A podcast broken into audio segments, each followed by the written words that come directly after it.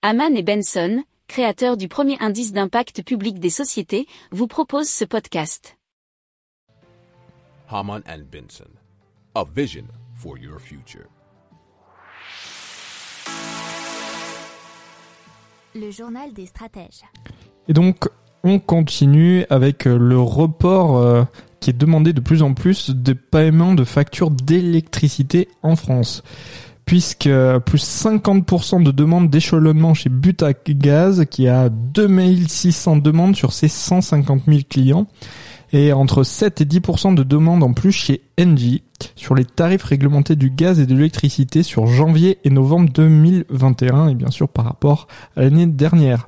Le tarif réglementé du gaz a par exemple augmenté de 12,6% au 1er octobre. Ce même tarif réglementé avait déjà bondi de 8,5% au 1er septembre donc vous comprenez pourquoi il y a eu quelques difficultés et c'était euh, dans un article de RMC.